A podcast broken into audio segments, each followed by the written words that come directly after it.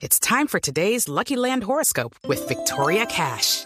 Life's gotten mundane, so shake up the daily routine and be adventurous with a trip to Lucky Land. You know what they say. Your chance to win starts with a spin. So go to LuckyLandSlots.com to play over 100 social casino-style games for free for your chance to redeem some serious prizes. Get lucky today at LuckyLandSlots.com. Available to players in the U.S., excluding Washington and Michigan. No purchase necessary. VGW Group. Void or prohibited by law. 18 plus. Terms and conditions apply. Ricardo Ospina es periodista. Está en Mañanas Blue.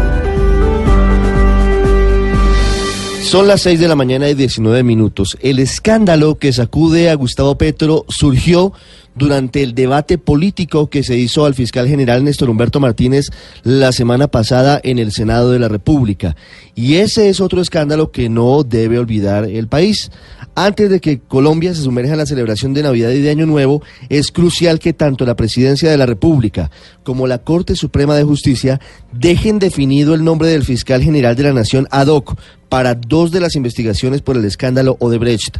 A esta hora, el presidente Iván Duque sigue hojas de vida y nombres para confeccionar la terna que debería enviar a más tardar este martes, según dijo su ministra del Interior a la Corte Suprema, para que el próximo jueves 6 de diciembre, día de la última sala plena de este año, se proceda a dar ese paso sin precedentes en Colombia.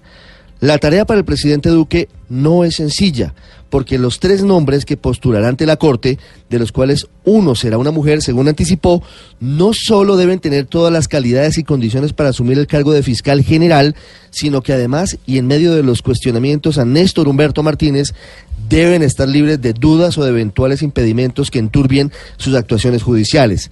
A la sala plena de la Corte Suprema también le corresponde una responsabilidad grande, porque debe dejar definido todo el esquema de funcionamiento de esta figura de fiscal ad hoc, nueva para el sistema judicial colombiano y que valdría la pena que el Congreso definiera de una manera más clara y permanente a pesar de las críticas que se le han hecho a esta puerta que abrió la Corte al permitir un fiscal exclusivo o ad hoc ante los evidentes y conocidos impedimentos de Néstor Humberto Martínez y de María Paulina Riveros, es una buena noticia que el país esté buscando un nombre que garantice independencia y credibilidad, así sea por ahora solo en dos de los muchos tentáculos de la red de corrupción de Odebrecht en el país.